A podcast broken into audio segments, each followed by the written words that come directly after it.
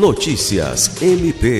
O Programa de Proteção a Testemunhas Provita foi criado pelo Ministério dos Direitos Humanos para proteger vítimas ou testemunhas ameaçadas de morte que tenham sido encaminhadas pelo sistema de justiça e entidades de segurança pública. No Acre, o programa existe desde 2003, a partir de quando o Estado passou a integrar a rede nacional, composta por diversas instituições que atuam para garantir a segurança de pessoas ameaçadas.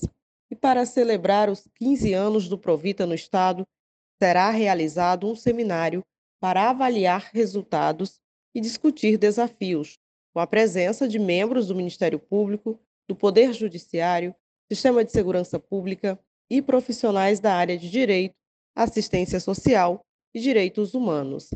Na última quinta-feira, 12, a coordenadora estadual do Provita, Paula Raíssa Almeida, foi recebida pelo Procurador-Geral de Justiça, Danilo Lovisaro do Nascimento, que garantiu o apoio do Ministério Público do Estado do Acre ao evento, que será realizado em março, em Rio Branco, em data a ser definida.